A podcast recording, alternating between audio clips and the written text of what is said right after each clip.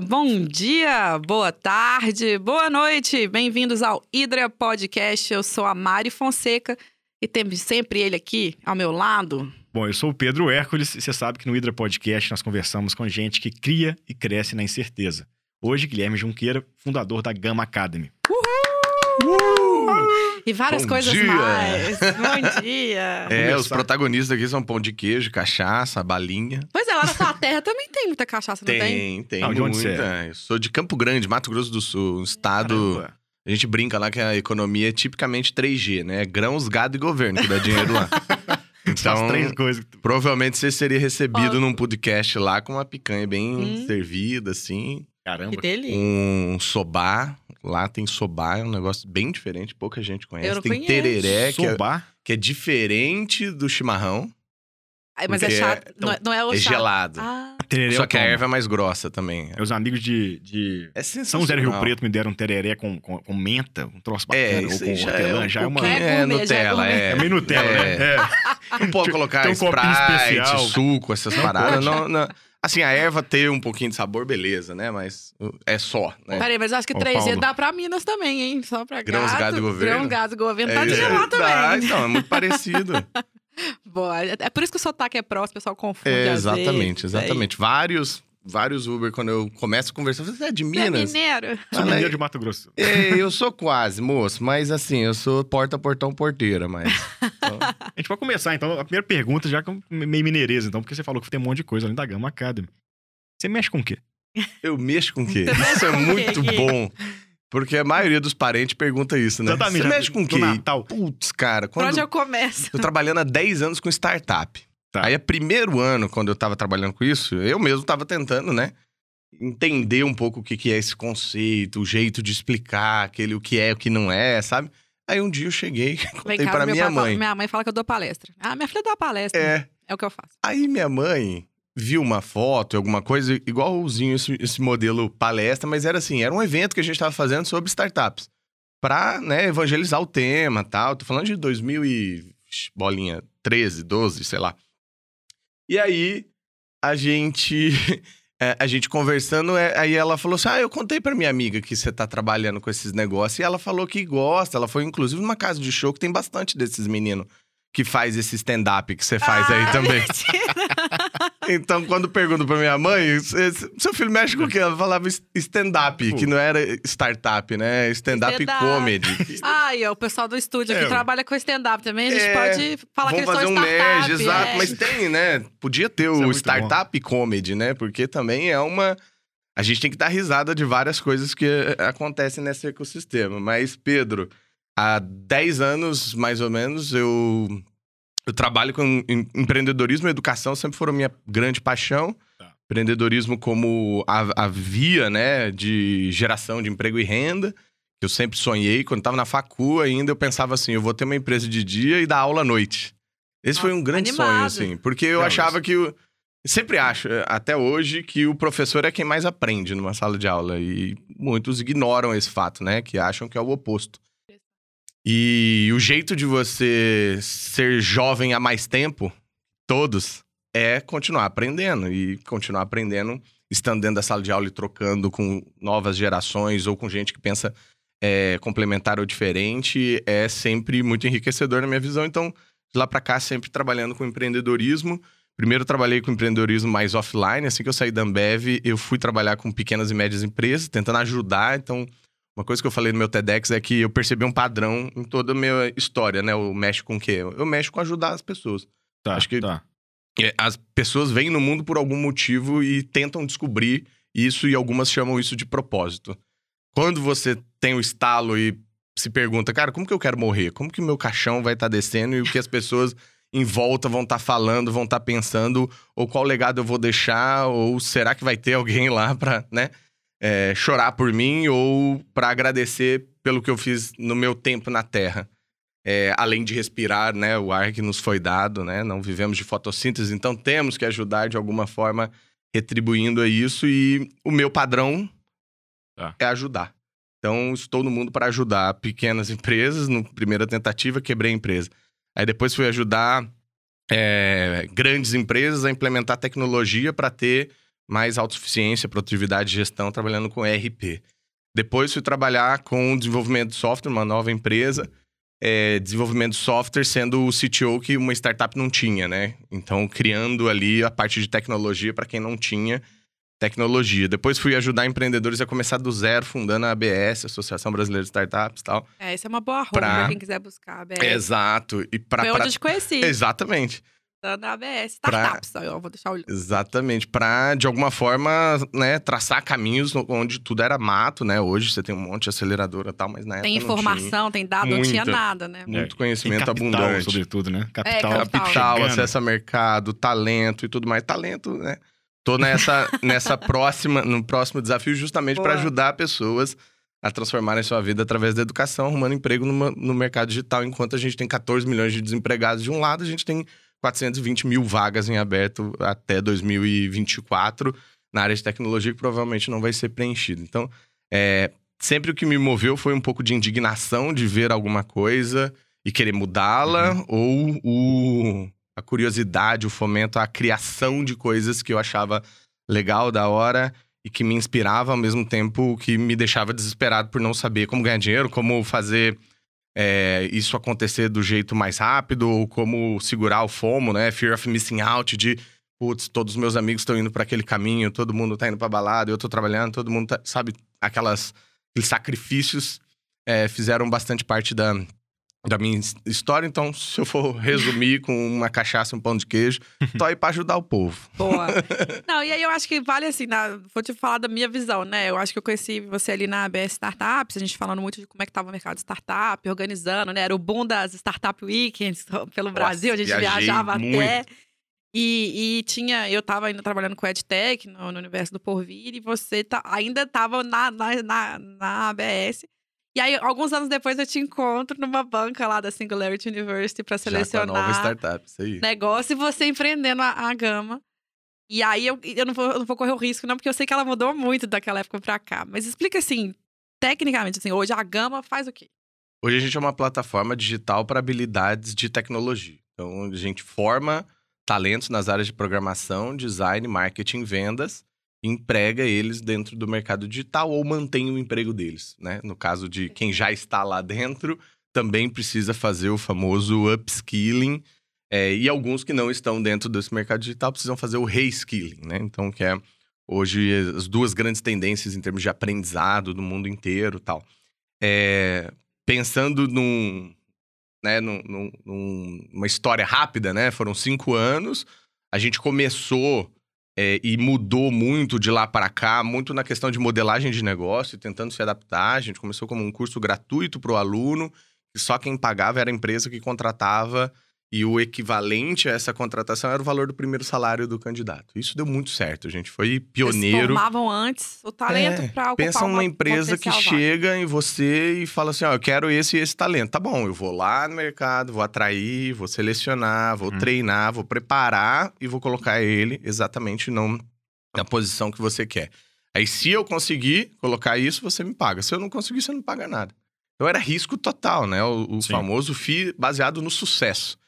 E aí deu muito certo por muito tempo, só que chegou no momento é, várias empresas que já estavam no mercado aí, né, que é, nasceram e cresceram depois da gente, é, começaram a a ter ofertas do próprio aluno pagar. E aí a gente se readecou e, e foi moldando, e hoje também temos opções que o aluno paga, opções que a empresa paga, opções que são bolsas de estudo, opções onde hoje o aluno só paga quando tiver um emprego, então é um risco e um É. sucesso compartilhado com o aluno. Então, ó, Ah. vem, não paga nada, eu garanto tanto a minha qualidade, tanto é que hoje o nosso histórico é de cada 10 alunos, 9 já saem empregados em até 120, 180 dias. Justamente por isso eu consigo né, ter um bom filtro, seleciono bem, treino ali, a pessoa, em um período ali de 4 a 6 meses, já está empregada e 50% dessa galera é transição de carreira, é, tá mudando de vida. Então, Tá. de lá para cá foram já mais de 30 mil alunos formados, a gente tem mais de 650 empresas que hoje bancam, né? Magalu com Luiza Code, formando todo mês ali 80 mulheres em Python, in- e incluindo pessoas, inclusive, que às vezes não podiam pagar ou nem tinham isso como perspectiva, e a gente vai criando essas novas perspectivas de futuro baseado em educação de qualidade, mas que garante emprego e renda no futuro e pra gente Não, e o É. super apagão aí. Obra de Exato. Então- a gente pode falar dele também. Sim. Quando a gente se encontrou lá, né? A gente foi finalista do, desse prêmio global da, da Singularity. A gente ficou muito feliz, porque primeiro foi uma grande chancela, foi o nosso primeiro grande reconhecimento. É, segundo que a Singularity também é utópica como a gente é, então ela- eles todos os projetos você tem que ir lá e criar um projeto para impactar um bilhão de pessoas. Eu falei, caramba, é gente pra caceta. Pressão. E o nosso mantra, desde o dia 1 da Gama, né? O nome da Gama é baseado na historinha do Hulk. Eu cheguei aqui falando sobre coisas nerds, né? Com vocês e tal, mas é porque eu sou nerd. E o- não tem também. nada que representa mais a palavra transformação do que um ser chamado Bruce Banner, que entrou Sim. dentro de um laboratório e pelos raios Gama Raios Gama fizeram isso com que entraram nele, ele virou o Hulk. Ai, eu não sabia, cara. E isso. essa história vira, então, né, o nosso Olha, grande mote de branding ali, que Já quero uma foto do Hulk no post dele, Ba- sabe? basicamente, É, é, demais. você hoje é representado pelas suas hard skills pelo Bruce Banner, que é o estudioso, é o hard skill ali.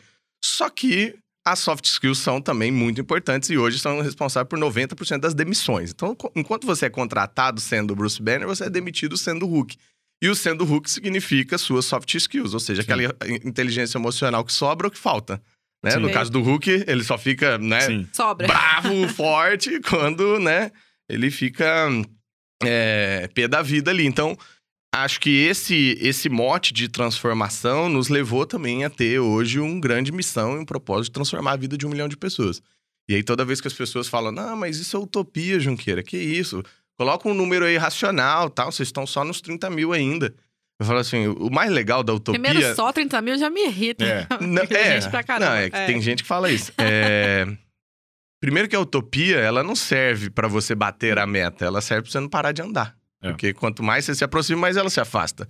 Eu conheço o Fabrício Bloise lá da, da Móvel e eu lembro o dia que tinha lá uma champanhe que eles iam estourar quando tivessem um milhão de usuários. Hoje você vai lá, a champanhe é maior e tá lá escrito, próxima meta, um bi Perfeito. de usuários de todos os apps, do iFood, do Play Kids, enfim. Então, é, empreendedor é assim, ele vai sempre querer mais, querer impactar mais, mas sem trair o seu próprio propósito. Então, acho que a, a Gama é isso. É, um, é uma empresa que é um propósito acima de tudo que a gente faz, é, ancorada em um modelo de negócio que foi testado, errado e agora deu muito certo, virou referência pioneirismo e recentemente a gente foi adquirido pela Anima Educação, uma empresa, né? Ah, podemos falar que tá Mineira, público. sim. A Anima Mineirinha injetou Exata. 34 milhões, é certo? Exatamente, por uma parte da empresa e a gente agora vira sócios é, para que lá na frente a gente tenha a integração total com a O Anima que é companhia. um grupo de educação também. Anima é o terceiro maior grupo de educação hoje, dono das marcas São Judas, UniBH, Una,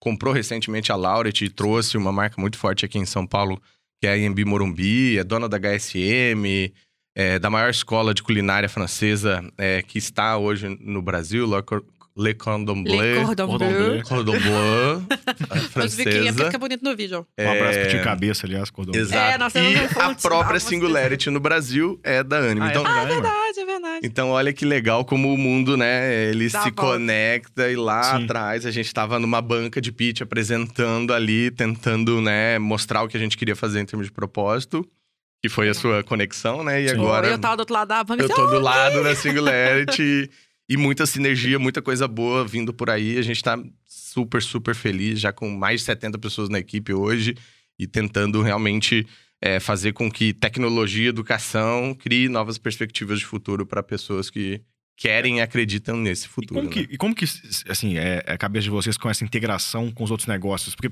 da Anima, porque, assim, do- dos que você citou, é, me parece que você está mais próximo da turma da culinária mesmo, que, que dá uma skill, exatamente, não necessariamente Uhum. um, um diploma de ensino superior para quem passa pe- pela gama. Isso. É um curso livre, mesmo, é. assim, você vai... É, a gente é uma pecinha dentro de uma engrenagem ali extremamente importante que é, é tendência desde quatro anos atrás, né? Sim, é, pensar em eixos ali, se você olhar portfólio Anima inteiro, que começou como grupo educacional, foi fazendo É. aquisições, abriu capital, e hoje tem 330 mil alunos em todos os seus cursos de graduação, grande oportunidade Claro. para a Gama. claro. Distribuição de lifelong learning, mudança de vida, é, engrenagem de empregabilidade, diminuição da evasão, tra- trazer Tá. plataformas e todos ah, os avanços que a gente já usa hoje pro grupo como um todo. Então tem muita sinergia Até um aqui. upselling seria, né? Exato.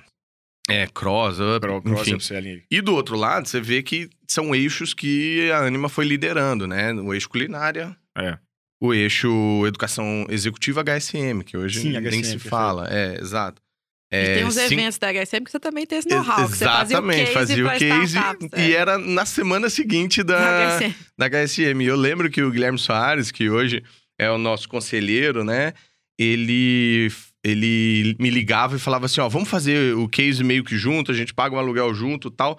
E tinha que ser numa outra semana, assim. Aí a gente casava as datas pra não bater, porque justamente tinha muito palestrante que ia lá e aqui. É então dois. né? era sempre muito Ah, que massa. Ó, combinado. pra quem não é da turma aqui, ó, só pra explicar. Explica o que que era a Case. O HSM Putz, é um o evento Case- pra grandes É, executivos. grandes executivos. O case é o Natal dos empreendedores de startup. Então, Lembra do Natal que você, que você via seu, seu primo, sua tia, que não via há muito tempo? Então, lá tava o epicentro, então lá acontecia tudo. E basicamente eu quis fazer uma cópia do, do TechCrunch, que era um, um evento no Sim. Vale do Silício sensacional, que você ouvia ali aquelas suas inspirações no, no palco, tinha pitch das startups, tinha investidor, tinha acelerador, você trupicava em alguém, virava sócio.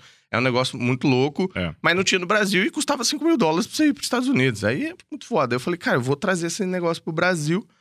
É, e criei o CASE, que é a, a sigla é, Conferência Anual de Startups e Empreendedorismo, primeira edição lá em 2014, teve 1.400 pessoas e agora tem 12 mil pessoas. Caramba. É um evento que ficou Grande. gigantesco, grande. Hoje as maiores empresas do Brasil investem lá, criam aqueles estandes gigantes para ter conexão com startup, para beber água na fonte, para tentar ser inovador, para comprar de startup, para investir em startup, para ter acelerador, para ter. Enfim, hoje virou um negócio que quem não tá lá provavelmente não tá empreendendo ou tentando inovar. É, Hoje tentando a inovar. ABS É, a ABS é a a- dona, a exato. Eu, eu saí da ABS desde 2016 e fundei a Gama e hoje o evento continua. E aí agora é legal porque desde o segundo ano que eu saí da ABS eu virei patrocinador. Então Ah, que isso legal. é legal porque a rodinha se retroalimenta e é uma forma de gratidão também para um legado que eu É. deixei e quero que e é um continue lá. startup Exato. pra, tendo grana pra patrocinar, né? Vira- Entrando Exatamente. no mundo dos Que negócios. demais. Mas eu atrapalhei essa pergunta, Sim. você estava contando só assim, todas essas sinergias que você enxerga ali. Com a- É, com e, aí, e aí pensa que dentro desse score, né, é, tem a área de inovação ali, exponencialidade com a Singularity, e tem um grande, é, um grande eixo ali de tecnologia que poderia ter um grande player, e a Gama agora lidera esse processo, sendo a Code School do próprio grupo. Escola de programação. Escola de programação do grupo, sendo um, tendo um modelo livre, né? Que é Uhum. sem a regulação do MEC, mas tendo também a, a propensão agora de ser um modelo regulado, que era algo que a gente via ainda distante, porque é muito burocrático você criar uma regulação do zero. Se a gente já pluga em quem já tem e a gente já consegue plug and play, eu consigo ter um curso técnico de dois anos que entrega muito mais do que vários outros. Consigo ter pós-graduação em cursos de tecnologia, data science, growth hack, enfim, de que hoje são feitos por algumas instituições, mas que são mais hype, sabe? Pega o, o tema da modinha, pesquisa no Google quem é o blogueirinho que tá falando disso e não necessariamente é a pessoa que melhor tá surfando é, essa onda no, no quesito prático. Então a gente vê muita possibilidade da gente expandir isso, esse portfólio, É um sabe? mercado que cresceu muito nos anos que se passaram por conta do FIES, né? Desde o Nossa, enfim, governo Dilma, provavelmente, sobretudo ali. O FIES caiu demais. botou muita grana nesse Uhum. mercado, todo mundo cresceu muito, as, as faculdades privadas. E aí, quando você fala de, dos cursos livres e da capacitação técnica, você, você- é, é- é um novo caminho de crescimento para esses grupos educacionais, né? Que não passa só, só pelo Pois ensino é. superior, né? Assim, e a empregabilidade, imagino também, Exato. que é um super Eu ia falar de É, então, dois mas, eles. mas tá mais ligado ao mercado, né? Porque É. assim, tá mais ligado à demanda por profissionais e não só. O FIES, enfim, por ser uma- um estímulo público, acabava indo para qualquer mercado. Você você escolhia seu curso Uhum. e Você fazia. escolhe seu curso. Agora você, Outra coisa, você vai escolher um É curso que tem inegável, é inegável dizer num país de 210 milhões de pessoas e que tem ainda um, um ensino muito precário, se você for pegar do- do- da ponta a ponta, né, da primeira série É, é. até a graduação, onde 80% do, do ensino básico, fundamental, está na mão do governo, então você prepara uma estrutura é que não chega tão boa, tão pronta É. lá em cima, justamente pela falta de, de recurso, investimento, enfim, você tava a lá no- E a nossa inversão maluca de que a, esco- a pública é pra quem tem dinheiro. É, e a, ex- Desculpa, exatamente. é, a pública tem dinheiro, a privada é pra Não, quem e quando você chega não no ensino pagar. superior, essa matriz é oposta, né? É, então, é. 80% tá na mão do ensino privado, eleva em algum momento a qualidade, mas também provoca algumas disparidades como essa que o próprio FIES provocou, porque teve um volume muito grande, comoditizou algumas É, da- da- algumas das coisinhas. cadeiras e isso também prejudicou a visão sobre a eficiência do ensino superior, que, né, você vê pela essência, né? o papel criado lá atrás foi para ser um complemento da produtividade de um colaborador dentro da, da própria empresa. Então, por que, que uma universidade, um curso universitário tem um nome da profissão? Ah, eu vou fazer nutrição para ser nutricionista, fisioterapia para ser fisioterapeuta. Então, é muito disso, né? Existe um papel fundamental na formação do cidadão, porque é numa fase extremamente delicada da vida né, É. das pessoas, que é a, a puberdade, é, É, que toda adolescência educação vai ter, e né, tudo mais. papel. Mas, por exemplo, se você olhar para Israel, você, com 17, 18 anos, você é obrigado a servir o exército É. primeiro. Sendo homens, gente, as minhas colegas de sala lá, É, homens e tudo, tudo homens e mulheres, exatamente. E, e- e não é só o saber atirar, óbvio Não, que tô ali mas é porque imagina, é um país com uma realidade bélica. Exato, mas a- todo mundo tinha pilotado caça, atirava, Mas a entendia e eu- tecnologia e o trabalho faz parte da É. vida deles antes da graduação. Você tem Isso é Então existe né? uma maturidade muito maior. Não A estou dizendo que isso né? deveria acontecer no Brasil, porque a gente está falando de um país É, mas tem que pequenininho. com- versus- é, exatamente.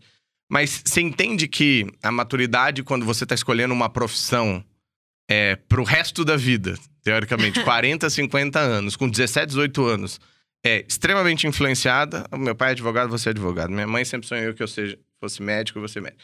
É influenciável, É. no primeiro ponto. Né? Segundo, é inspirável. Então, eu vou fazer porque aquela pessoa ficou rica e fez. Eu vou fazer porque eu me espelho naquela pessoa. Eu vou fazer.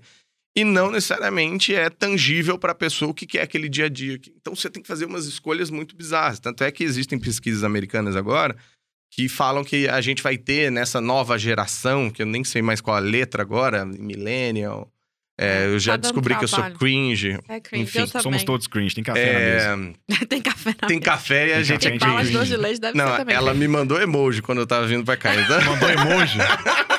Nossa. Fechou. É Eu isso. assumo. Ah, Assumo. Citou o Hulk ainda. Mas se a gente for ver essa galera, vai ter oito carreiras. São as carreiras carreiras. slashes. É, isso Você não vai ter oito empregos, não é oito projetos, são carreiras. Né? Eu tava lá de, sei lá, me formei na faculdade de gastronomia, trabalhei três anos em restaurante, conheci um- um- uma mina, mudei de cidade, agora eu criei um hostel, aí agora sou empreendedor.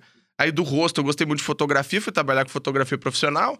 Aí dois anos, aí três anos, e assim sucessivamente você vai se conectando e provavelmente teremos muitos slashes de carreira rolando É, e a gente vai aí. vivendo mais e vai reposicionando mais vezes a Exato, carreira. A então- gente fala muito de longevidade aqui, que é o que a gente tem estudado. Então, também. se a gente voltar na essência da, da- do porquê existe né, a, a graduação, a gente tem muita gente no Brasil que quer e a, a família sonha em ter um diploma universitário. Então, Sim. isso não é da noite pro dia que vai cair, É. mas, obviamente, a cadeira precisa se reinventar, o jeito de ensinar precisa se reinventar. O, o modelo educacional ao qual fomos colocados a vida toda de ter um dono da verdade que finge que ensina e outro que finge que aprende, não é necessariamente o que vai, né, vai levar ao next level. Eu acho por a, a Gama ter criado uma metodologia educacional que desafia esse, esse modelo, esse status quo, e agora tem a própria responsabilidade de falar, "Ah, é, você falava então que a gente na- nas graduações talvez tenha modelos melhores, adapta então sua metodologia e coloca lá. E esse é o meu desafio agora, sabe? Pegaram algo que eu, eu lutava, né, muito para melhorar, e agora eu tenho a oportunidade de fazer Sim. isso. Então acho que empreendedores que estão, né, assim como a gente quer ser o Nubank da educação, o Nubank fez com os bancos, a gente está né, tentando e, e movimentando para que esses modelos que, obviamente, quando você traz escala, traz dificuldade, né? Porque uma coisa é você É. fazer a melhor metodologia educacional para um petit comitê ali, 200, 300 pessoas. Agora faz isso com 300 mil alunos. É. Caramba, então é começar pequeno, pensar grande e crescer rápido, assim como a gente sempre fez. Então- Ter muita resiliência, paciência e consistência. Não tem jeito. Então, uma rela- uma relação legal. Tá, desculpa interromper, porque eu lembrei do o Zé Felipe, que a gente entrevistou, que ele, ele cria vals junto com o irmão Uhum. e vende a vals pra Ambev. E na entrevista pra gente, ele falou uma, uma um momento engraçado. Ele falou assim, cara, A Ambev senta pra mim, aliás, a Ambev senta comigo, eu, eu ti- ti- tirando um pouco de onda, falo assim: ah, eu vou ensinar agora a Ambev a fazer cerveja de verdade. E o cara da Ambev fala pra ele: não, vou te ensinar a fazer um negócio. É. De verdade. De verdade. Negócio Não, escalável assim, de é um verdade. isso, Tá certo. o grande negócio tem muito a ensinar pro pequeno também, né? Exato, exato. Pro E- pequeno não, pro menor, naturalmente. E, e eu me Mas vejo lá atrás, assim, pensando na nossa época lá, né, Mari? Começando, vendo os primeiros pitches de startup, sempre falando, não, grande empresa tem que ter esse espírito da, da startup, tem que ter essa agilidade, não? Por isso que as startups vão ganhar essa guerra. Gente, não existe guerra. Eu demorei É. pra sacar que é extremamente complementar, porque é muito difícil você ter uma estrutura como uma, uma grande empresa com a agilidade de uma pequena, mas tem jeitos. Tem como você ser o Titanic, mas soltar vários jet skis para ir lá na frente, ver aonde que tá o iceberg, para você começar analogia. a desviar agora e não bater. E você continua grande, porque na hora que vem uma tempestade, uma chuva, onde que vem? Os jet ski entram aqui dentro. E é exatamente isso que precisa acontecer. Eu acho que essa conexão de grande com pequeno, de ágil com, com robusto, ela precisa Com know-how de acontecer. escala e gestão. Não, acesso a capital Acesso financeiro, Acesso a acesso a capital capital. humano, gente muito boa que tem lá dentro, com Não, certeza. gente, na moral, usar Salesforce é um negócio que é, pe- é- é pegar o seu carrinho 1.0, tira o motor, coloca um 2.0 com nitro. É isso, assim, nitro. qual, em- qual startup consegue pagar a grana que é usar um Dá, Salesforce, é, entendeu? Então, quando você se faz essas conexões, é um negócio de louco, é um negócio muito bom para quem realmente tem esse pensamento de é, eu, vou, eu vou continuar na minha essência, no que eu acreditei naqueles valores, como o, o, o Zé da Vals, Sim.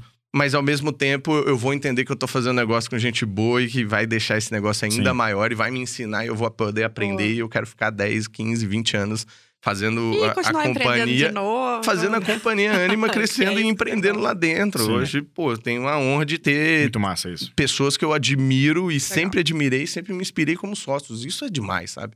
Então, Ah, que é muito legal ouvir, assim, essa É muito trajetória. legal. Que eu fui acompanhando, assim, aos poucos. Ó, só uma paradinha importante que você Ah. tá no carreiras slash é, é mudar de carreira várias vezes na vida. É mudar, é mudar de profissão, Isso. mudar de. É, carreira, é. Fazer é um- quando a pessoa fala, o que, que você faz? Um slash. Aí você tem, eu tô lá, eu sou jornalista, barra pesquisadora, barra podcaster, barra estu- estudiosa de Exato. de futuro, futurista, barra, você vai indo. E aí é normal, você vai viver várias carreiras. E é aquele papo nosso da longevidade, né? Que se a gente vai viver muito mais, não é com 60 anos que você vai parar no último slash da sua vida. Não se iluda. Exato. Não, e, e fomos acostumados a um caminho meio É. Y, né? Que é basicamente você ir crescendo dentro da mesma carreira, só que em cargos melhores. Isso. E aí chega um determinado momento que a cruzada acontece, que é ou eu vou ser líder de pessoas, ou eu vou ser especialista, uma Sim. pessoa extremamente profunda naquele assunto. Então, quando você vê um médico que é extremamente especialista em microcirurgia vascular, neural, nananã, sei lá. Uhum. É uma pessoa que foi na carreira Y do lado direito aqui.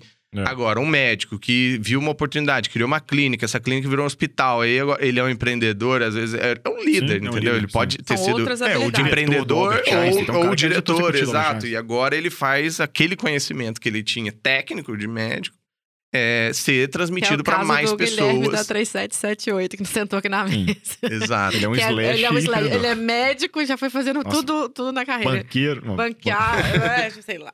Ô, Gui, mas me fala uma coisa, talvez só Ah. pra quem não conhece. O que, que foi? Eu acho que era legal explicar um pouco essa a visão de metodologia que vocês trouxeram pra Gama, que eu acho que Legal. talvez seja uma pauta aí de educação que a gente gosta, mas não sei se pra todo mundo é claro.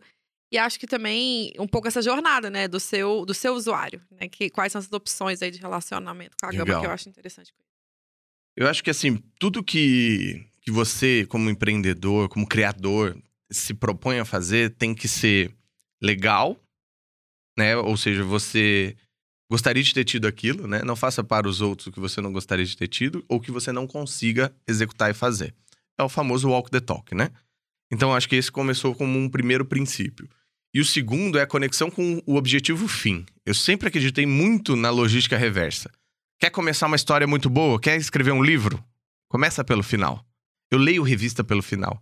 Eu vejo sites pelo final. Eu sou lembra meio bizarro. Meu amigo. Eu maluco sou também muito maluco nesse sentido.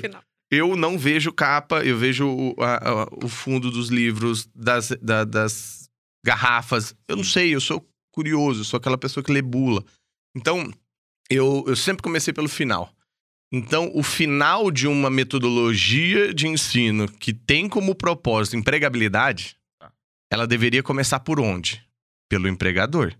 Que é quem diz sim ou não para uma entrevista de emprego, correto? E foi isso que a gente fez. Então, a base ali foi: eu gostaria de ter tido algo assim na minha graduação, em todos os movimentos que eu fiz educacionais, de aprendizagem. E aí, entendendo cada um e cada estilo de aprendizagem, a gente consegue entregar melhores formas de absorção desse conhecimento que, colocado em prática, vira aprendizado. E muita gente confunde isso. Educação não é passar conteúdo, não é absorver, absorver conteúdo. Porque isso aí é o memorização, o jeito que a gente foi criado de enfia coisa na cabeça, memoriza, porque vai cair na prova. É, a educação conteudista. Conteudista. Agora, se você falar de aprendizagem e algo que vai levar para o resto da sua vida, eu preciso exercitá-la, eu preciso praticá-la, eu preciso colocar ela em evidência. Ai, Junqueira, significa que fórmula de Bhaskara não serviu para nada ter, ter aprendido? A Mari quer rir. Talvez não. Eu, pra- eu acho que pra mim não. Talvez não, mas para algumas profissões, carreira, engenharia, É, arquitetura, usa, finanças e tudo mais, talvez você use. Então, existe uma diferença e, e- e muitas críticas vêm nesse sentido, né? Ah, mas eu aprendi um monte de coisa que eu não vou usar pro resto da vida. Gente, mas aquilo é o básico, por isso que chama fundamental. É o básico, você tinha que ter sabido aquilo, você tinha que ter entendido história, porque senão você vai ser uma pessoa alienada, você vai ser uma pessoa que não vai ter contexto, não vai ter repertório e tudo mais. Agora, É coisa de formar um cidadão também. que é Exato, história, exato. Mas pensa assim, no nosso contexto, eu não tinha toda essa responsabilidade. sim. Teoricamente, eu já trouxe um aluno que tem o básico. Todo mundo me pergunta, quanto tempo demora para formar um programador? 20 anos. 20 anos demora para formar um programador. Ah, não, mas vocês fazem aqui cursos de 4 a 6 meses de programação, bootcamp e tal. Beleza, mas quem que tá fazendo? Sim. Uma pessoa de no mínimo 16 anos.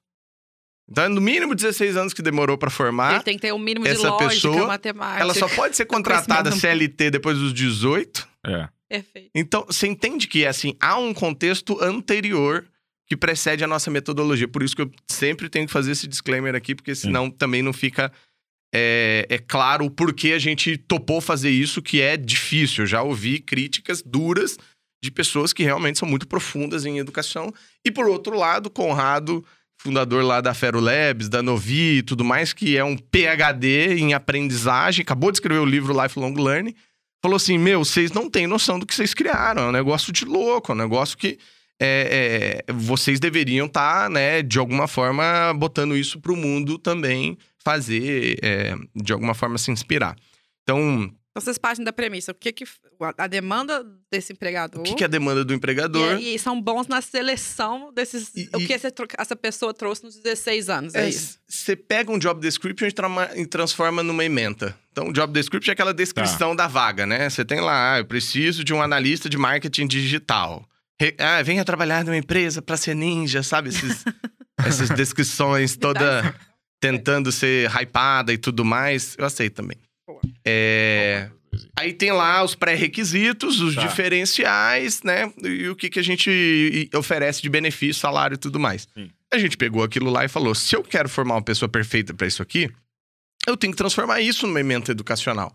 Ou seja, eu seleciono itens daquelas skills ali que já fazem parte daquela, é, daquela pessoa, Tá. da, daquele conjunto de habilidades, e na sequência eu ensino o que falta. Então eu recheio ali com tudo o que falta. Então, sei lá, o cara põe inglês, não entra com vocês. Exato. Mas, pô, por exemplo, entra É, na seleção. não entra talvez, com a gente, mas na seleção talvez Na a gente pegue pode entrar. ou coloque isso como diferencial para também médio ser completo, cada vez mais inclusivo e tudo mais. Então tem esse ponto prioritário ali que foi a, a nossa demanda. Só que fazer do mesmo jeito que todo mundo, cara, qualquer um hoje é, tem, um- tem um slogan no- novo da Nike que ele fala assim: é, se você tem corpo, você é um atleta. Olha isso, olha uma provocação. Expansão de mercado. Exato. É. Não, não, não chegou em mim essa frase ainda, né? Nós estamos na é briga bom, ainda, mas, mas é somos bom. Se atletas. você tem corpo, você pode tomar uma birita. É isso aí. Talvez essa ainda. Mas olha, olha a narrativa. Se você tem corpo, você é um atleta. Ele tá despertando o potencial que existe Aham. em todo mundo que mete um tênis, sai correndo e pronto. Você pode tomar gosto daquilo e ir subindo. E pra mim, se você tem conhecimento, você é um professor. Só talvez ainda não explorado, talvez ainda não despertado. Mas todo mundo pode né, de alguma forma, compartilhar o seu conhecimento com alguém.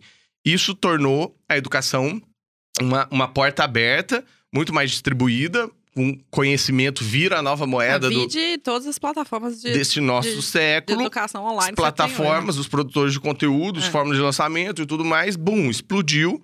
E isso é muito bom por um lado, é ruim por outro, porque existe a forma, existe o formato, existe o ambiente, não é só o conhecimento. Não é só a didática, não é só também eu ser um âncora e, e ter uma propriedade naquilo que eu falo. Eu sei fazer o que eu tô fazendo, logo eu sou um professor de surf que sabe surfar. Porque também tá cheio de professor de surf que só sobe na prancha na areia e fala, é assim que faz. É, Aí Só faz o aquecimento. consultores de empresa que nunca empreendeu, saca? Aí fala, fala, não, mas é assim que você faz. Investidor Tal. que nunca empreendeu. É, investidor que nunca investiu, que nunca empreendeu, enfim. Então, E aí leva susto. é, é muito melhor quando você tem esse sentimento de propriedade. Então, isso fez com que a gente é, é, pensasse no método, no jeito de fazer. E aí a gente criou duas bases.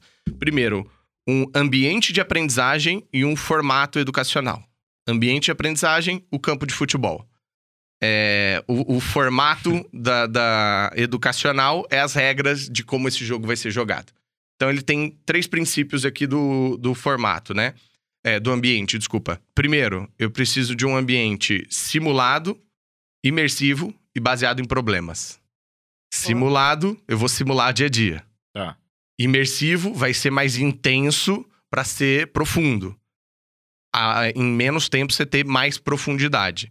E ao mesmo tempo vai ser baseado em proble- problemas, porque daí eu faço o pensamento ser o protagonista. Porque pensa assim comigo: se na educação básica, lá com 8, 10 anos, ao invés de você aprender cateto da hipotenusa, um hexágono e tudo mais, se o professor trouxesse para você um- uma lojotinha, um piso, um piso, e levasse todo mundo para a pracinha da escola, da cidade ali, com cada um com um piso na mão e fala assim: vamos projetar agora como que a gente vai aplicar esse piso de seis lados aqui Sim. nessa pracinha para colocar tudo, toda ela com azulejo. Isso é resolver problema. Agora, pensar no cálculo, na matemática, é decoreba. Porque aquilo lá não vai mudar. Total. Talvez o Vadmecum mude quando as leis É. vão mudando, mas pensa no próprio direito, né? O tanto de coisa que é decoreba lá, porque tá, mas é um volume grande de decoreba. Mas do outro lado, como que eu aplico isso? Neste cenário, neste caso, aí eu faço a pessoa pensar. Então, quando você cria esse ambiente, vira algo mágico. Imersivo Imersivo, Simulado simulado. e baseado É, em olha, É problema. muito doido, porque a gente. Eu, eu tava. Só um parênteses aqui, mas eu acho que é legal. Agora, né, com a pandemia, um monte de gente veio buscar. Ah, como estão as tendências para educação agora que vamos para um online? Tendência. E aí eu falei, cara, a gente, a, a- a gente se conheceu também na época do Porvir. Eu tive um- uma. Fui, ajudei a criar e fui história-chefe do Porvir, que era um espaço para trabalhar inovação e educação. A gente Um produziu espaço, muito o conteúdo. melhor espaço. O melhor Sim. canal de Melhor conteúdo para inovação e educação. E a gente. gente fazia o Transformar, que era o Acessem, maior acessem. evento. E o Porvir tá aí também. Com o Gilberto. Com o, Gil- o Menstein, Kemes- é, na época o Gilberto querido. Menstein, assim, que se foi, infelizmente, aí nesse processo.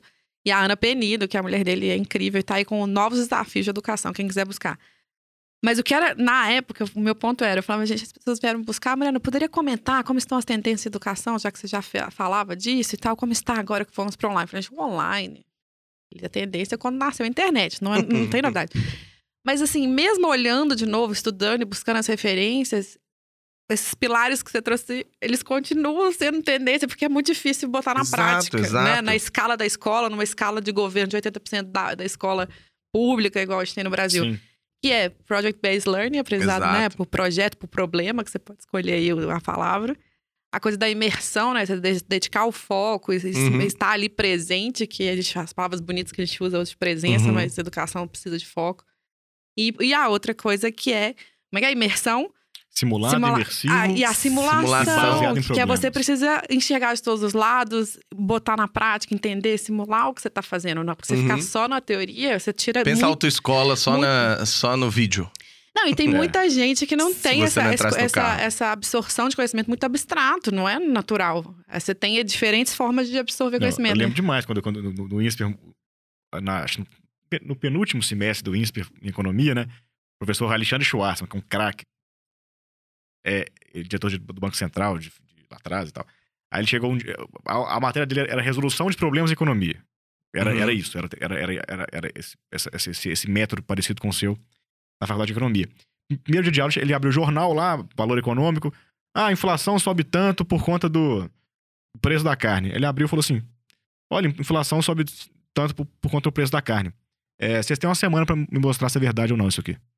E aí, Maravilhoso. e aí ele, a- a- o professor de estatística, o Sérgio, falava, ó, beleza. É, é, daqui a tipo, uma semana, no meio do caminho, vocês vão ter um, um touch point comigo que eu vou mostrar pra vocês. Eu vou ver os métodos estatísticos que vocês estão usando, da- é, é, econométricos, pra ser mais exato, que vocês estão usando, quais fontes de dados são boas ou não são, e na quarta-feira seguinte, de quarta a quarta, a gente senta de novo e vamos ver quem, quem, quem, quem conseguiu explicar por que, que a inflação reagiu à carne ou não. Porque, porque, porque também o, apresentou o o jornal problema. pode estar errado também, eu sou economista, eu tenho, eu tenho que- eu tenho que discutir com o jornal. Sim. E aí, finalmente, eu aprendi. Ah, pra que que serve a a regressão? Por que é importante ir na base de dados do IBGE e na, na base de dados do outro? Por que a base tá suja, a base tá limpa? E, e aí, tudo Legal. que da faculdade faz sentido, com- É. porque, putz, Não, Isso e, é trabalho e pensa que só né? pelo fato dele ter te provocado e não te dado de mão beijada, que é, o É. famoso PPS, né? Pergunta pra saber. O brasileiro é o profissional em PPS.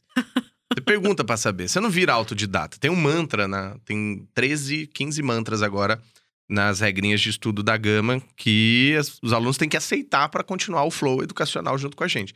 E um deles é pergunta pra sua mão.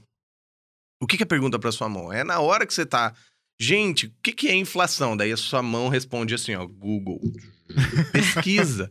Seja mais autodidata. A Sim. gente não aprendeu a ser assim, porque tudo foi nos dado. Não Ou foi do Yahoo provocado. Perguntas. Sabe que o, o Fábio esteve aqui, que foi o fundador do Yahoo Sim. Perguntas. Eles extinguiram recentemente. Falei, sacanagem, tiraram ali uma boa referência. Exatamente. E, e- e eu te digo, assim, esse professor merece um prêmio, porque ele provavelmente teve que enfrentar algumas complicações de, por exemplo, como que ele transforma isso no objeto de avaliação para entrar Exato, dentro da regra do exato. MEC. Porque pensa assim, o MEC falou pra você, ó, você tem que jogar tênis de saibro. É. E tem que ser com essa essa raquete, com esse tênis, com esse jeito, lá, lá, lá. E Daí- avalia assim, pontua assim. Aí o mundo mudou e tal, e pô, hoje tem o tênis de mesa. Olha que da hora. Dá pra você ter um ambiente indoor bem mais barato, acessível. Dá pra ter lá no seu Sim. clube, nananã. E, pô, Tem o mas- paredão, mas tem não- o não sei o quê. Mas não rola, cara. Não rola. Tem que ser no, no cyber, Sim. tem que ser daquele jeito, tem que ter o objeto avaliativo. Então, assim, é um desafio você tentar jogar um jogo dentro de umas regras impostas e que são bem inflexíveis. É que É. meu- só pra fechar meu raciocínio era exatamente isso. Então, assim, a- pra mim, a minha resposta pra repórter, eu falei, olha, a, a tendência é a mesma, o desafio é fazer. A fase que nós estamos é fazer, é fazer escalar, não é? Não é que você Sim. precisa buscar a próxima tendência, é você aplicar essa tendência e A- escalar Agora, ela. agora, o desafio foi o outro lado, aplicar, porque criar o campo é bonitinho, É, né? Exato. eu criei os PBLs, criei o ambiente simulado, é, comprimi os dias ali para tornar ele imersivo, né? Achou uns bons problemas. Trouxe empresas, beleza. vamos lá, o, o Nubank, o Max Milhas, a Melios, todos trouxeram problemas, colocaram lá, os alunos têm que simular aqueles problemas de maneira imersiva, resolvendo bons problemas Falou ali, né? Maximilian Melis também, que era a turma que fazia startup. É, exatamente. Só bom, que hein? nada, Tão bem. nada adianta desse ambiente educacional, desse campo, né, Pra jogar o jogo, se você não tiver regrinhas bem feitas, estruturadas e que desafiam também esse modelo a dar certo. E aí, pra gente, existiu um formato educacional que funcionou baseado em quatro pilares. Você precisa de pessoas, no plural, que gerem uma nas outras accountability, ou seja, o senso de corresponsabilização, e que estejam movidas por uma mesma motivação intrínseca, ou seja, elas querem ir para o mesmo lugar e que façam tudo isso dentro de um determinado tempo. Então, vou dar um exemplo de como isso acontece. Você monta um, um grupo multidisciplinar onde vai ter dois designers, duas pessoas de marketing, duas pessoas de vendas e duas pessoas de programação. Você dá um desafio para eles. Ó, Max Milhas aqui vai lançar um blog, tipo o. Como que chama aquele? Melhores Destinos. Uhum. Tá. Tipo Melhores Destinos, só que você não pode aparecer Max Milhas. É um blog, porque, eu, se não me engano, o Melhores Destinos, inclusive, é da CVC. Então, ele não Eu aparece. nem sei. É. Sim. É tipo uma estratégia de conteúdo que você vai ter que gerar lead e daquele lead você pode converter depois. Então, você vai criar esse blog ali pro, pro Max Milhas e vocês têm um desafio de em uma semana, ó, a compressão. Tempo e imersão. Em uma semana, essas oito pessoas gerar mil leads para esse blog que vocês vão criar do zero. Vocês vão registrar o domínio, vocês vão criar a marca, Tá. vocês vão fazer os textos, vocês vão fazer o layout, e aí cada um tá aplicando o que aprendeu na semana passada. Ah, por isso que eu aprendi layout? por isso que eu aprendi HTML, por isso que eu aprendi é, é, fazer growth, ads e tudo. É por isso. Ah, legal. Aí eles aplicam. E aí você cria um ambiente competitivo, porque tem outro grupo também. Ali Tá. com a, a mes- o mesmo desafio, só que com outra persona, a persona da Melios. E isso vai fazendo com que as pessoas entrem em uma disputa positiva, mas que é o welcome to the jungle, gente. É. Porque hoje, se for trabalhar numa empresa, fala, ah, não, Welcome ambiente educacional não pode ser competitivo, você não pode colocar os alunos. Gente, o mercado é assim, Vai vai, lá na China. Vender pipoca na porta do Sabe estádio é quan- competitivo. Sabe É, quantos tem um lugares tem numa mesmo. sala de aula na China? 80. Sabe quantos alunos tem dentro de uma sala de aula na China? 40. Ué, E quantos chineses tem em Harvard? Essa- essa- não, mas olha a conta. É uma loucura. Ué, se só tem 40 alunos e 80, lugares, vagas. tá sobrando 40 É. lugares? Não, é os pais que sentam do lado. É Ai, os que avós medo. que sentam do lado. Sabe por quê? Porque a única, uma das únicas chances de você ser alguém num país de bilhões É. de pessoas é você estudar e ter um, um assento na universidade que é muito difícil. Welcome to the jungle. Tiger a Mom, né? Tem- competição uma história sobre isso. as tem, Tiger exatamente. Moms. Ti- Tiger Mums é um conceito Verdade. é, chinês Verdade. justamente por conta disso. E aí você entra na faculdade, você entra no mercado, também, gente, é disputado. Então tem alguém agora, em algum lugar do Brasil, estudando o dobro de vo que você está estudando, trabalhando o triplo que você está estudando para conseguir o lugar que você está sonhando.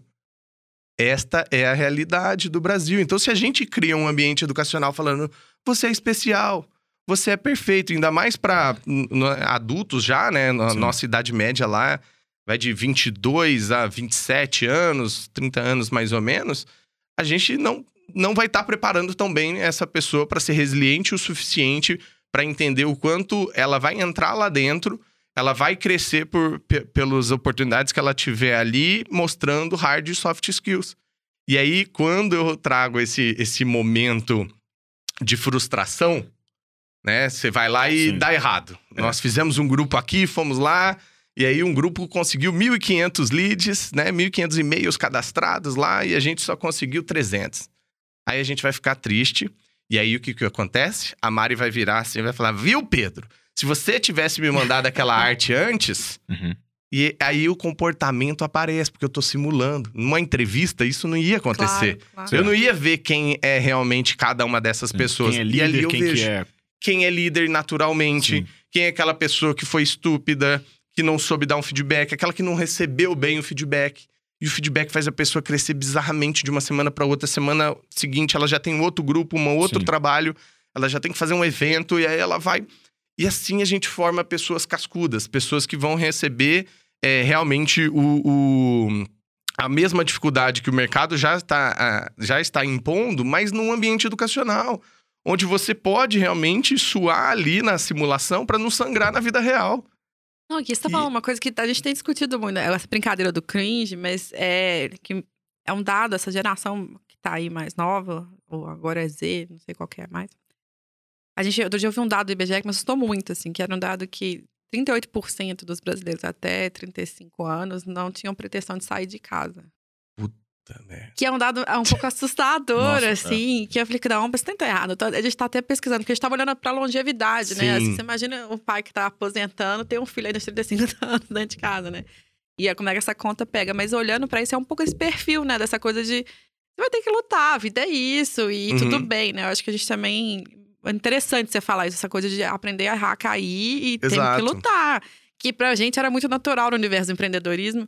Mas que eu também vejo essa nova geração com, com um pouco menos disso, né? Assim, a gente tem que falar mais disso, né? Apesar de ser um tabu, eu acho, de certa forma. É, na prática, assim, se você for pegar para aplicar, é difícil, é complexo. Mas a gente Sim. já teve alunos que, por exemplo, vieram do cinema, trabalharam na O2 filmes e tudo mais. Quando viu a metodologia sendo aplicada e ele sendo uma das, dessas peças da engrenagem, saindo de lá completamente diferente, falando, pô, eu fiz aqui um curso que valeu anos aqui de, de graduação ou de outras coisas, porque eu entendi, eu apliquei, eu já consegui um emprego e agora eu tô crescendo pra caramba na carreira.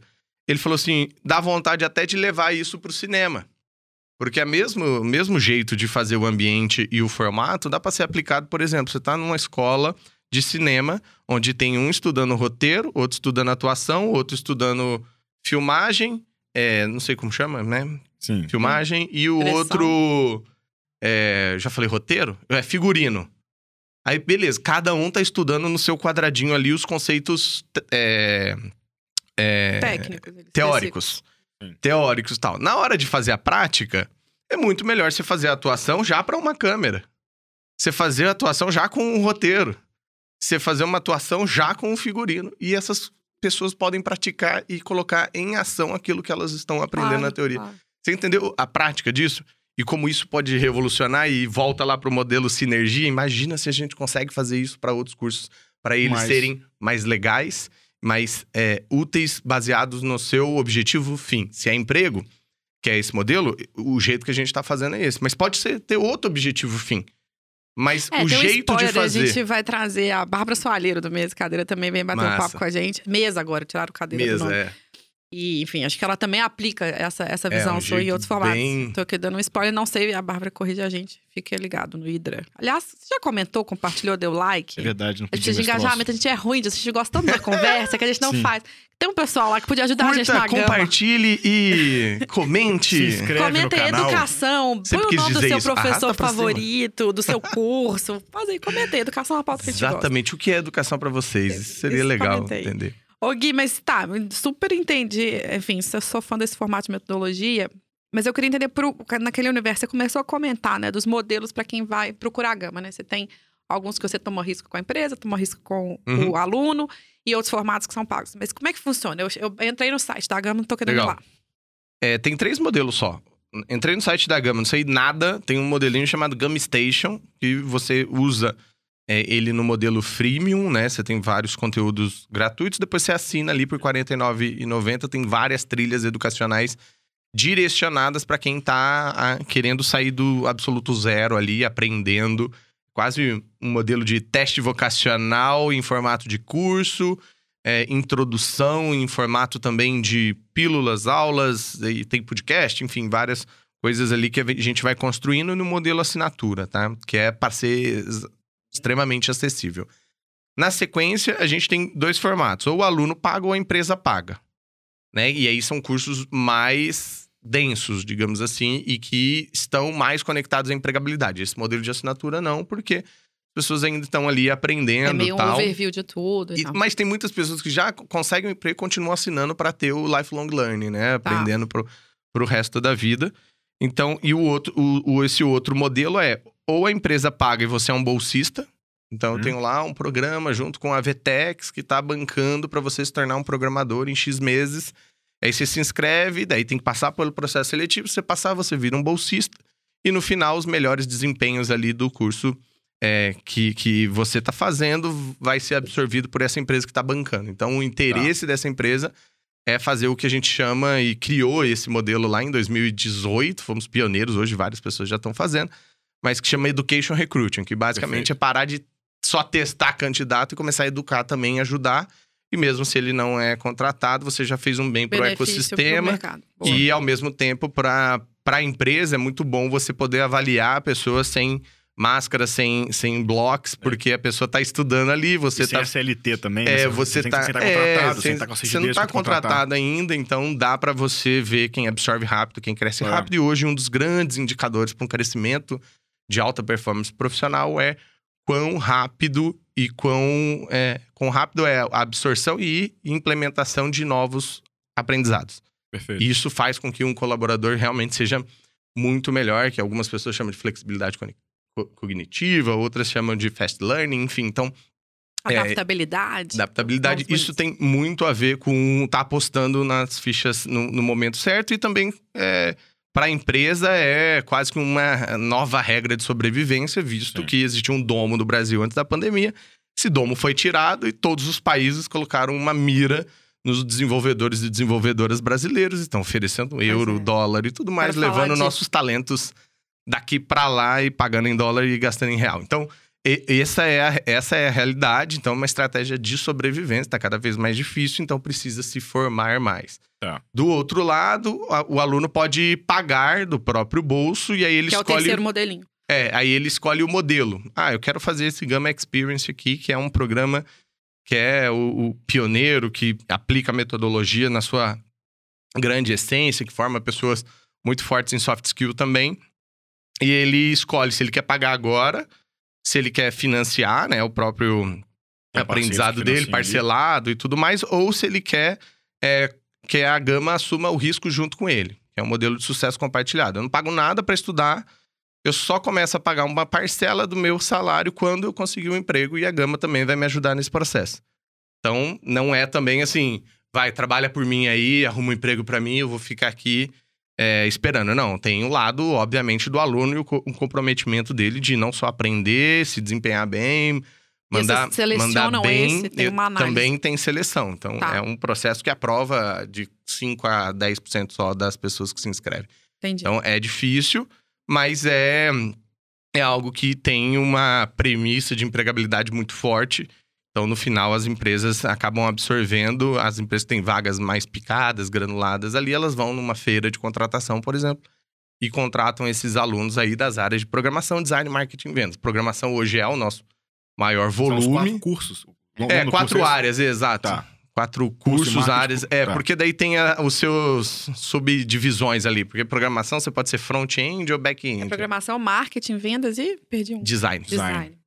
Dentro deles tem, tem, tem sub. Tem, é, tem Temas. subtemas, mas para todos tem soft skill. Tanto é que você que gosta de branding, a, a nossa marca é a mãozinha do Hulk, né? Sim. Só que não é à toa, porque aqui tem as nossas quatro áreas de atuação: desenvolvimento, design, marketing, vendas, e soft skill é o dedão que ele é transversal. Transversal. Boa. Ou seja, Ah, tem legal. em todas as áreas, tá? Então é por isso que. Ô, Gui, mas e que tamanho que vocês estão hoje pra, pra montar? 70 pessoas, 70 mais ou menos. pessoas. É. E aí vocês têm feito é, online, presencial? Como é que ficou 100% lógica? online. A gente Tá. tinha um modelo híbrido entre presencial e remoto antes da pandemia. A gente acabado de, de receber investimento em janeiro de 2020. E em março, a gente estava rodando o programa em São Paulo e Curitiba. E na outro mês ia para 10, para outras oito cidades. Já com tudo armado, já tudo, tudo, tudo esquematizado. Veio pandemia e. Opa! Mudaram. Baby, come back! Aí Uh, Voltamos, replanejamos, lançamos um monte de produtos digitais, 100% digitais, que estavam planejados lá para frente, curso 100% online e tal.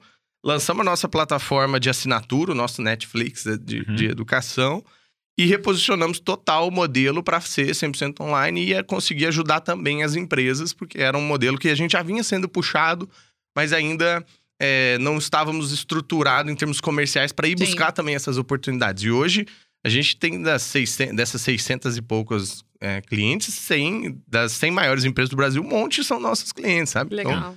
pô, e a gente tá conseguindo ajudar num nível muito legal de treinar a galera que tá lá dentro, que é aquele upskilling que eu comentei, né? De subir o nível, de fazer transição ali dentro. Eu era da área de informática, CPD, virei desenvolvedor dentro da própria empresa que eu já tô. Então, há uma economia ali muito grande para a empresa também, um aproveitamento de cultura e tal. Sim. É, e de performance, né? Que a gente consegue entregar ali muita, muita absorção de conteúdo para ser transformado em resultado no dia a dia das E aí, empresas. você Ah, falou que teve mais também. um... Eterno, turnover cai. Você, teve, você falou que teve mais um investimento aí antes do ânimo. Como é que vocês estão de, de quadro aí, de acionários? acionistas? O que acontece depois de uma aquisição é que a grande maioria dos investidores anjo lá atrás acabam saindo, alguns continuam. Tá. E é, a Anima vira a nossa principal acionista Mas você hoje. tem sócios, fundadores aí? E o ou- majoritário. É, eu tenho outros três sócios que estão ali no dia a dia, que são executivos junto comigo, eu também Boa. sou um dos executivos. E outros que são mais investi com quase o papel do investidor, mas agora com um modelo sinérgico e transitório também, que acaba sendo é, muito mais. Muito mais até comercial, sinérgico no ponto de vista educacional, sinérgico do ponto de vista plataforma, tecnologia e tal é, do que só o investimento anjo, que às vezes tem um, ou o- os seus investidores, que às vezes tem um papel mais de de estar de tá ali provocando, É, tentando mentoria. é, mentoria, resolver algum problema, abrir portas, conexão. Ali não, a gente tem um, um irmão mais velho que tem, né, 17, 18 anos aí de experiência da Anima, que pode nos ajudar muito em tem das, outros das cofundadores coisas. É que eu não lembro. Não, só eu. Você foi o primeiro fundador. E, e Tá. aí entrou, mas hoje são, são mais três levels aí que tocam junto comigo: Legal. CTO, CEO e CMO. E aí, por que a escolha? Eu queria entender esses quatro temas aí. programação, marketing, vendas e design, assim. Por quê? Só existe um juiz no mercado. Não, só existe um juiz em todo, todos os negócios que se chama mercado. É. Hoje, 91% das vagas no mercado de tecnologia e mercado digital estão para essas quatro áreas. 46% é para programação. Então, Caramba. por que, que eu teria um curso de ah, analista financeiro? Para o mercado digital, não. Mas uma Sample da vida, para uma Trevisan, sei lá, É. isso pode funcionar, porque daí você tá falando do mercado financeiro, né? Faria Limers. E aí é outro rolê. Mas pra gente, pra ir trabalhar numa empresa born digital, nasceu no digital, as startups, ou uma empresa que tá fazendo a transformação e aceleração digital, grandes empresas que estão fazendo essa É. movimentação e toda empresa, né, tradicional, a tendência é que se torne uma empresa de tecnologia primeiro para depois ser, né, uma, uma empresa fim ali pelo segmento que ela atua.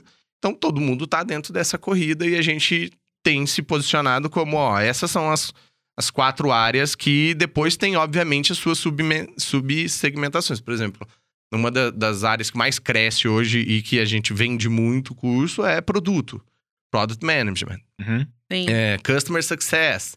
Esses nomezinhos em inglês, gente, tá presente. Desculpa nossos, É, mas isso aí. é, a nossa audiência aqui, mas, Não, mas é, é é sucesso do cliente, é gestão Não, de um produto Dentro das empresas, o nome, da- digital. o nome do cargo é PMO. É, Exato. né? Não, e eu É. tava Ok. discutindo esses dias com uma amiga e, e eu falei, pô, a maioria das pessoas às vezes também não tá arrumando um- uma oportunidade de trabalho melhor, ou tá até, nesse caso específico, a gente ajudando uma pessoa que era próxima, tava desempregada já há uns três meses, trabalhava em editora é, grande, né, é, como redação e, e tudo mais, e você vê que os canais de mídia estão cada vez mais enxutos e tal. É. E aí eu falei, pô, mas o que, que você faz bem? Porque há três meses estava lá buscando vagas de editora-chefe, não sei o quê, ou editora, redação, jornalista tal. O que, que você faz bem? Ah, eu escrevo muito bem e eu consigo encontrar pessoas que né, trazem uma narrativa, fatos muito legal. Falei, você já pro- procurou content writer, é, content manager?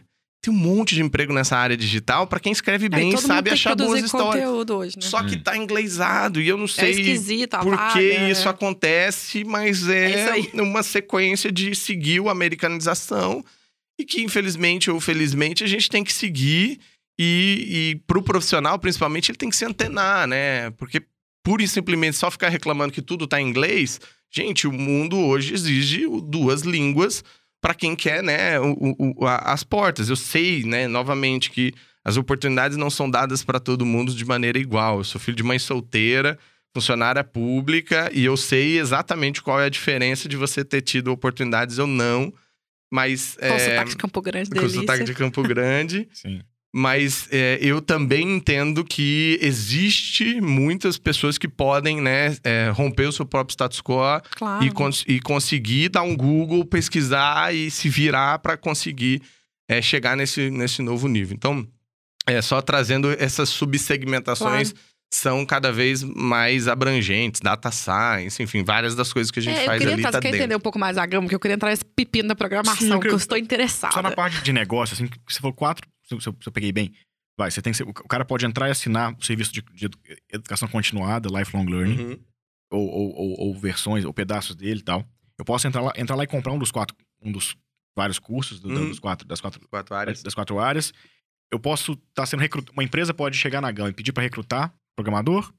E por fim, a empresa pode chegar na GAM e pedir para ela treinar colaboradores. São as quatro áreas de negócio. Perfeito. As quatro.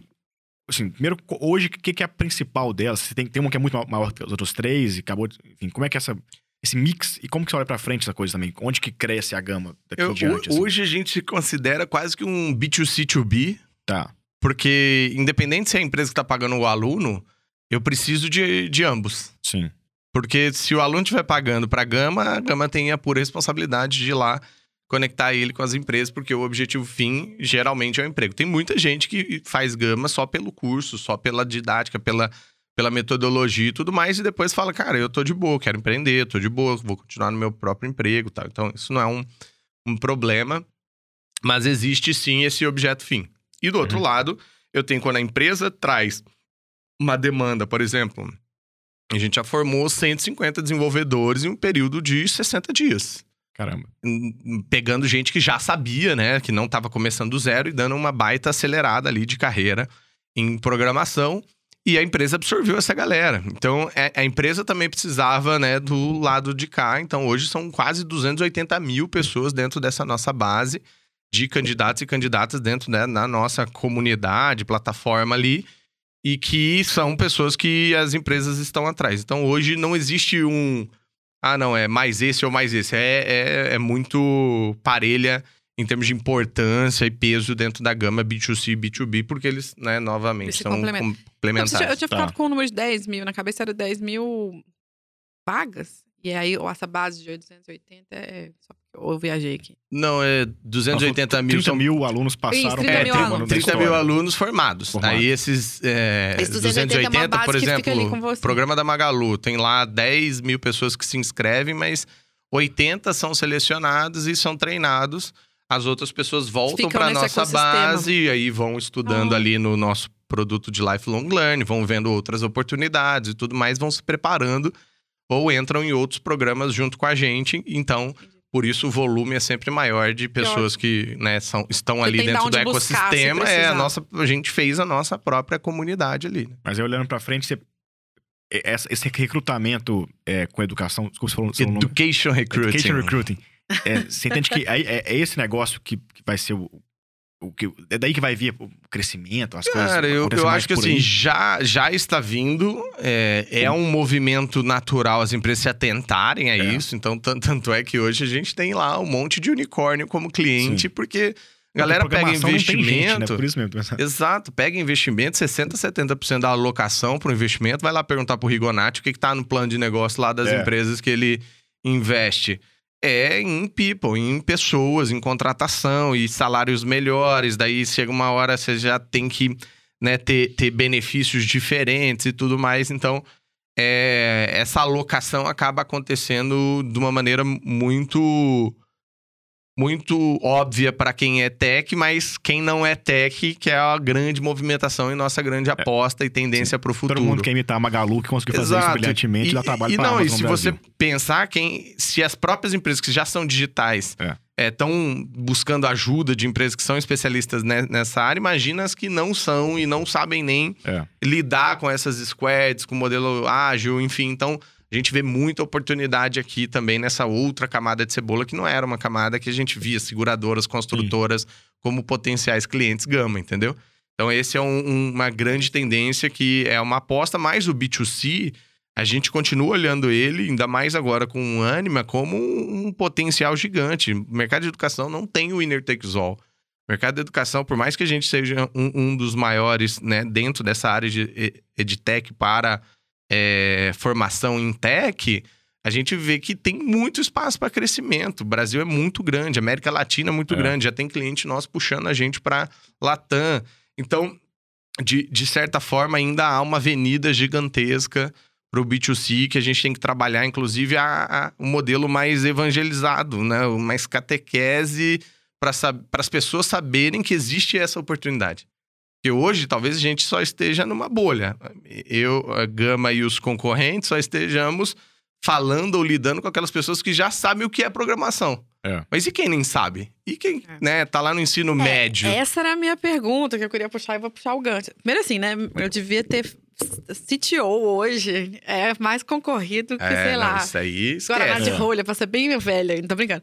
Mas eu sei lá qual que era a expressão, mas é, é, é surreal essa, É, essa sim. e cruel esse mercado de, de CTO Show e contratação. Chief Technology Officer, né? O cargo de É. quem cuida da tecnologia das grandes Diretor empresas. de tecnologia. E eu É. tenho grandes amigas, né? Ah, vou dar um beijo aqui pra turma de programação, mas a Bianca, por exemplo, que ajudou a gente muito. Eu fico rindo que toda semana ela recebe uma proposta de emprego. Hoje ela É. tá no Jim Pass, mas é, a vida é assim. É as assim. pessoas ficam. É. Acorda de manhã, tá na caixa, o dobro do salário. É isso. Uma novidade. É uma loucura. Por quê? O que, que acontece? Não temos programadores? Qual é o drama? Sente o drama. O Pedro. drama é o seguinte, vamos em contexto de mercado. Mercado influencia a carreira. Se você tá de olho no mercado, você sabe para onde as carreiras estão indo. Então pensa lá atrás, 2007, um, um ser chamado Steve Jobs cria um trem chamado iPhone. Muda tudo. É. Lembra quando ele tava fazendo o pitch? um browser de internet, um aparelho de música Sim. e o que, que era? Um telefone, né? É. Que a gente nem usa tanto agora pra É, telefonar. aparece Ah, o telefone Aí ele liga, né? repete, né? Um browser de internet, um aparelho de Um música. iPod. Aí ele tudo junto, iPhone, boom, explode. Cara, isso é disrupção. É. E o que, que essa disrupção faz com o chamado smartphone criado por ele se- ser? Ela cria a Apple Store. Na App Store você tem aplicativo. Quem faz aplicativo? Desenvolvedores de aplicativo. Cria uma nova carreira. Em 2008, a profissão mais buscada no LinkedIn no mundo era desenvolvedor iOS, que é o sistema operacional do iPhone. E o segundo era Android, que daí o Google já tinha Embalou. começado a se movimentar, comprar um monte de gente, Nokia Motorola. e, e. Microsoft saiu dessa briga e hoje tem essa dominância. This is the problem. É. a gente tem uma tendência de mercado que foi se moldando ao, ao, ao contexto né, tecnológico e as carreiras não acompanharam tão rápido. Então, as cadeiras universitárias, os cursos universitários demoraram para seguir esse flow para começar a formar pessoas. Então, hoje, profissões como finanças, vamos, vamos trazer o Pedrinho aqui, ela já existe uma estabilização e é uma pirâmide. Sim. Existe as profissionais sêniores lá em cima, os plenos, e um volume de júniores maiores, mas que naturalmente esse ciclo vai se né, retroalimentando e subindo. Mari, hoje, em vez de ser uma pirâmide, um mercado de tecnologia, ela é uma torre Eiffel, assim, ó. É. Ela é curtinha, assim, ó. Ela tá acontecendo uma grande revolução na base dessa pirâmide. Tem uma gama, né, é, é, de empresas, Sim. A Gama Academy e outras escolas e movimentos e tudo mais, puxando a parte de baixo da Torre Eiffel para ela crescer. Só que a gente está colocando profissionais júniores no mercado. É isso. Sim. E se o profissional júnior não tiver espaço e oportunidade, ele nunca vai virar pleno. E ele também não vai virar sênior. Então, as empresas tendem a achar que resolve o problema mais rápido em tecnologia contratando mais sênior. Porque é óbvio, ele vai dar menos suporte, pergunta menos, faz menos cagada, enfim. Então, óbvio que isso é tem o seu preço também, é bem mais caro. E hoje, essa briga virou uma briga de rouba-monte. Uma É. empresa que captou mais vai lá para a empresa que captou menos e oferece mil reais a mais. E isso é um desserviço, porque numa briga ali de um monte de gente pulando de galho em galho, os galhos vão ficando pesados. E uma hora esse galho cai e a árvore vai ficar sem galhos. Então, é muito ruim para o, o ecossistema inteiro coisa. Não Muito ter- não ter o ecossistema inteiro trabalhando em conjunto como se fosse um flywheel, assim, como se fosse uma rodinha é, girando junto, porque eu tenho que, ao mesmo tempo, trazer as empresas para um protagonismo que elas também virem escolas. Por que, que o Barcelona é o É Barcelona, isso que eu pensei Pedro? agora, exatamente. Por que, que o pensei Barcelona é o Barcelona? Que não ganhou, que não ganhou- não ganhou muita coisa. O Galácticos Real Madrid. os Real Madrid comprou os caras mais caros do mundo e não ganha nada lá naquela época. E o Barcelona? tem a base. O Barcelona faz categoria de base. Exatamente. Thiago, Existe um carinha lá que chama Messi, que é um programador júnior que É. foi contratado lá atrás, que teve a formação do education recruiting futebolístico ali. E que cresceu lá dentro e que hoje é uma máquina que o Messi é e estimula outros e vai trazendo e assim É. acerta. Mas isso é longo prazo. E É, Brasil tende a pensar a curto prazo. Isso é muito interessante. Porque o, o VC tá te cobrando pra você dar um resultado daqui dois anos, não daqui quatro. Sim. Né? Então, o- é, é, é uma não é que não vão aposta. parar de usar tecnologia daqui a Exato, pouco. é a um- demanda. Não, Mas então, eu- coisa, outra- Só um comentário, um Ah. detalhe à parte que eu achei legal de trazer, assim. Você falou de finanças, né? E tem um negócio muito louco, assim. Eu tenho, eu tenho uma- enfim, alguns amigos nesse- que estão nesse mercado. Tem um, um- um deles que está num fundo extraordinário de ações, um fundo super, super, digamos, careta, que não é um fundo que usa modelos quantitativos, que também tem isso também. Mas enfim, é um fundo que na teoria não usa tecnologia demais para trabalhar. Ah, tá. Esse cara tem um monte, de- já, tem- já tem uns 10 caras lá dentro hoje, são programadores, desenvolvedores, etc. Porque eles começaram a usar a tecnologia não para não pra operar o fundo, mas para entender melhor o mercado. Legal. Então, assim, você tem no mercado de fundos de investimento, você tem alguns fundos que são né? tech, high-tech mesmo, que fazem análise com robôs. E tem agora os caras que são os caras, digamos, analógicos, que passam a ter equipes de programação desenvolvedor para, tipo assim, falar, putz, a gente vai analisar agora a Magazine Luiza, por acaso pensei nisso. Ah, vamos botar o nosso robô para pegar todos os dados do site da Magalu, ver qual que é o, como que ela tá em relação à Amazon em termos, em termos de tempo de, de entrega uhum. ou não sei o quê. Legal. Para fazer isso tem, tem, que ter alguém que sabe programar e sabe desenvolver. É, exatamente. O cara é. que faz é. economia, Várias lá, profissões... ele um gênio, mas ele não, vai, na mão não vai fazer São potencializadas com programação. É. Pensa um contador com programação. Sim. Pensa um advogado. Um advogado, um advogado o Gabriel exato. aqui da Lint e tal.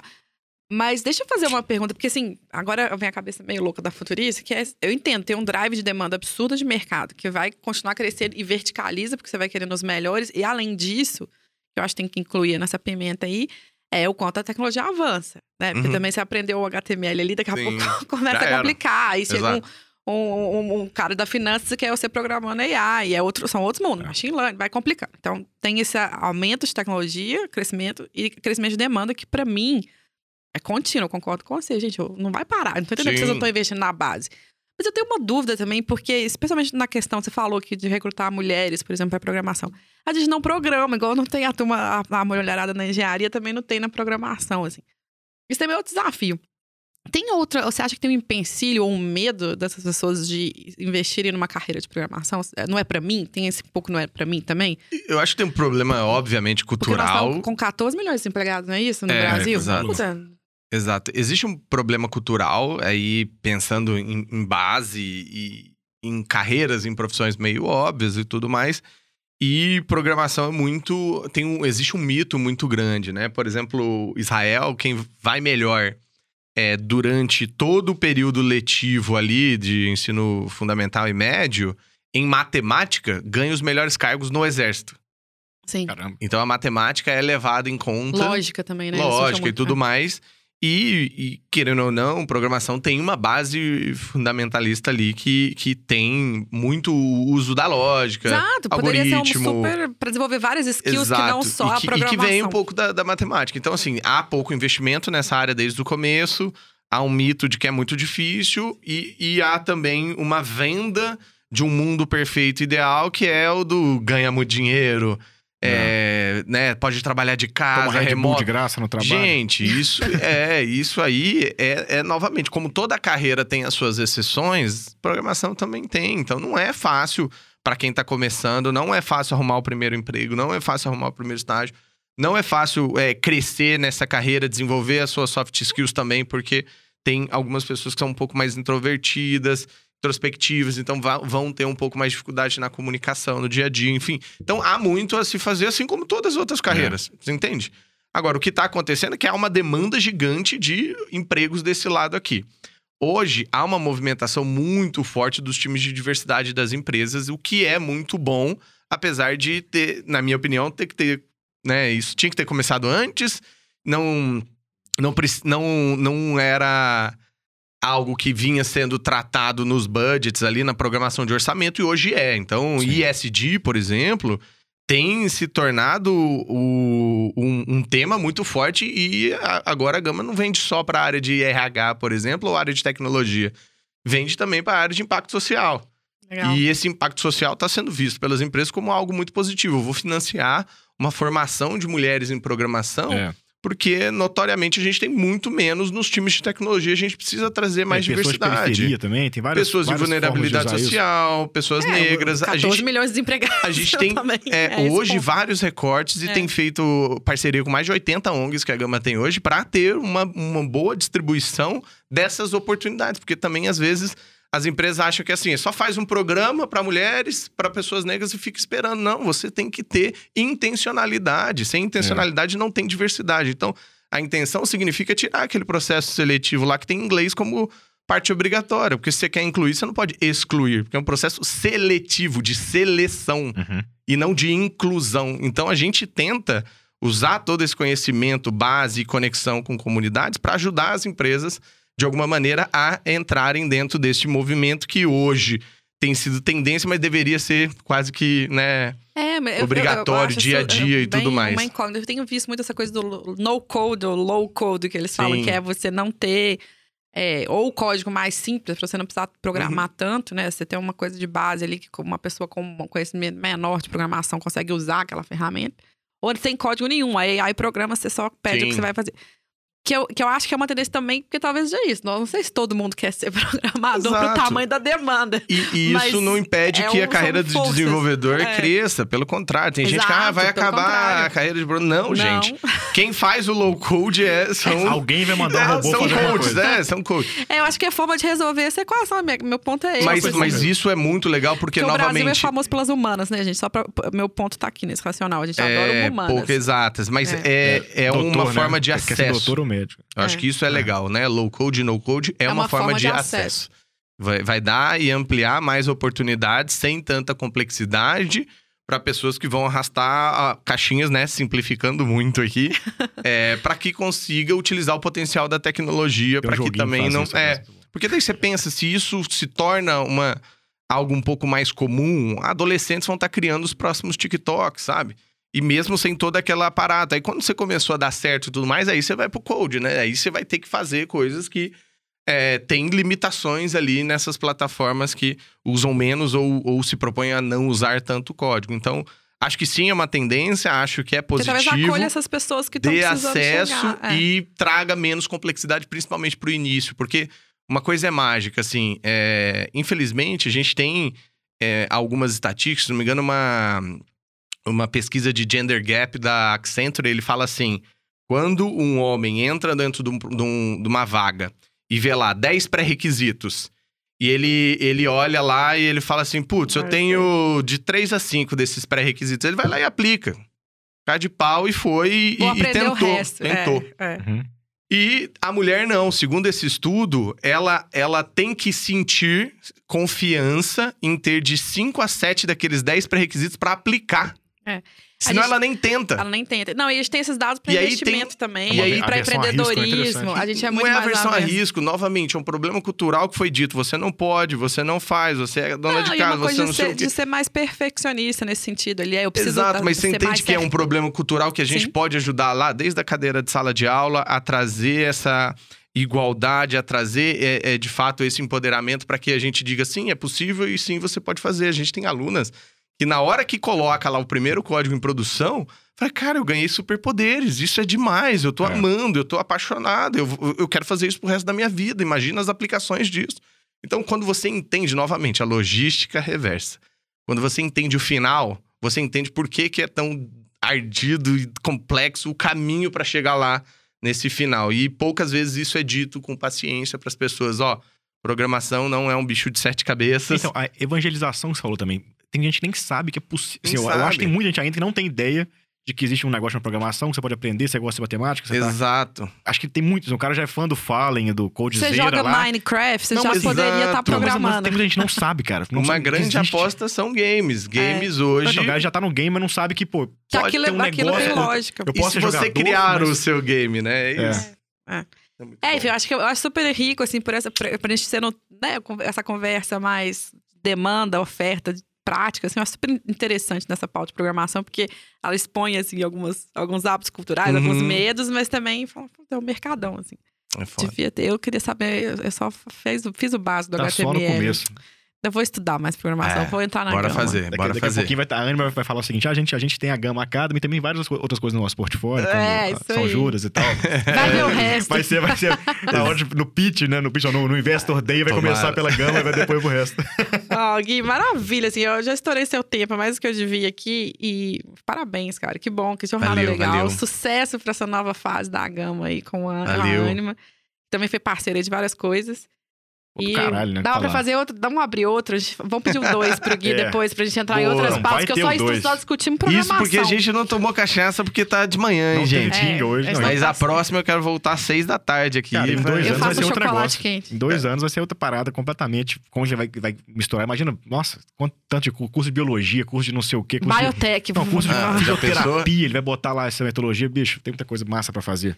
boa. É, Cara, vai, vai, vai ser bem legal. Tô bem ansioso e agradeço muito vocês aí pelo espaço, porque acho que esses papos, assim, bem autênticos, verdadeiros e leves, acho que fazem a gente refletir nossos próximos próprios pensamentos, movimentos e, e- e se inspirar, porque empreender não é uma jornada fácil, é mega Nem solitária, é extremamente. res- precisa de muita resiliência, é o que eu sempre falo, né? Essa consistência de dia a dia é o que eu vejo na, na carreira da, da Mari, na, na sua carreira. Então, acho que ter pessoas do, do lado que fazem isso também me inspiram também. Então, valeu demais. Pô, valeu demais, galera. Bom, de novo, curta, compartilha, enfim. Cara, foi animal esse papo, com certeza. Ah, olhei pra câmera errada. Ruim, olha. Bom, Faz um olhar sedutor aí, vai. Olha pra câmera certa agora, pessoal. Voz de radialista. Você que ouviu até agora, foi um prazer estar com vocês. até o próximo Hidra Podcast. Se você não quer saber mais sobre carreiras em tecnologias, vai no site da Gama lá, conheça um pouco mais. Tem muita coisa massa ali pra você, pro seu filho, pra ser um amigo que tá caçando um trampo novo, Sim. enfim. Vai atrás, valeu e até quarta-feira que vem. Vamos. Uhul.